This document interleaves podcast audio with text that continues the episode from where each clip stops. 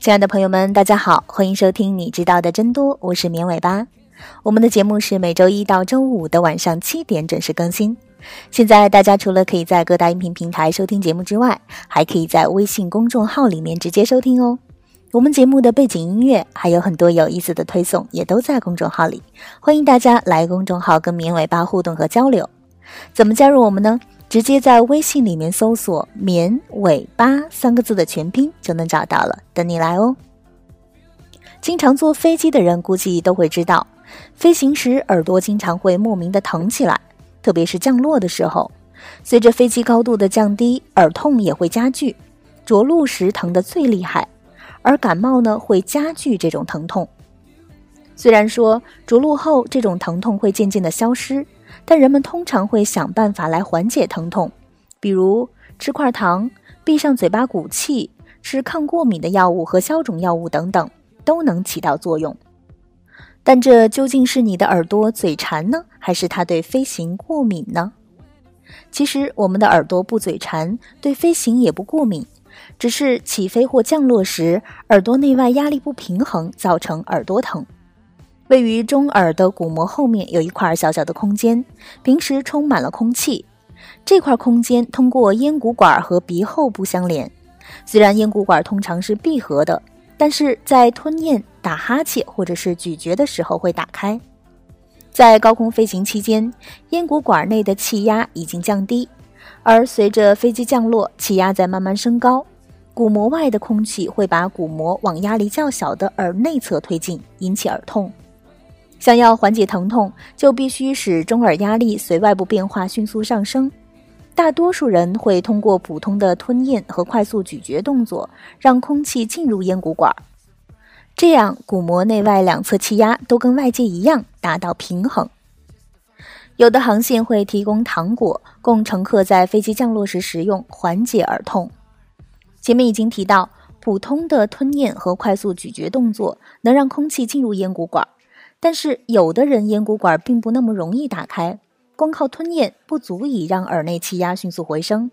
比如有人咽鼓管比平常人窄，或者咽鼓管有阻塞，外界空气就不能到达或者是快速到达中耳。实际上，任何能让鼻后部产生粘液的症状都会造成咽鼓管的阻塞，比如感冒时粘液分泌增多、黏膜肿胀。过敏引起的鼻咽部黏膜充血肿胀、中耳感染、鼻窦炎等等。另外，中耳压力过大，耳痛可不是唯一的症状，有时还会引起眩晕、耳鸣、短暂失聪，甚至是鼓膜破裂。不过，民航飞机上的气压不大可能引起鼓膜穿孔。有研究报道，乘坐军用飞机发生鼓膜穿孔的情况，而这些人最后也都自愈了。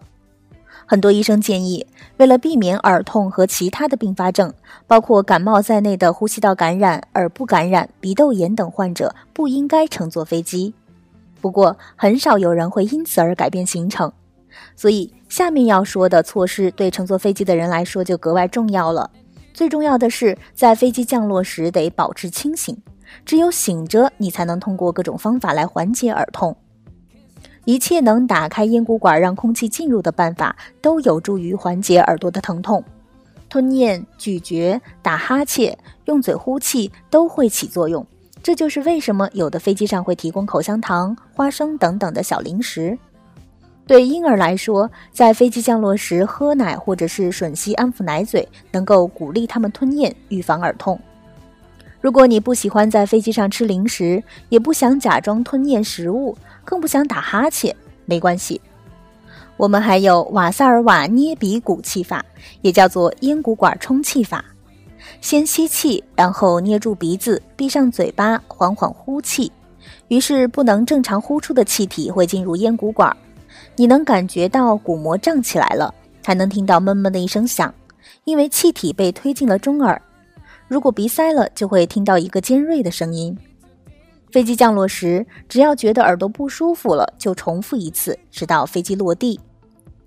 耳痛通常在着陆后会很快的自行消失，经过一次飞行后，几天内耳内可能会有积液，引起听力下降。但如果几天后还感觉耳痛，听力没有恢复，那就需要看医生了。好的，以上就是本期节目的所有内容了，感谢大家的收听，也欢迎大家来公众号跟绵尾巴互动和交流。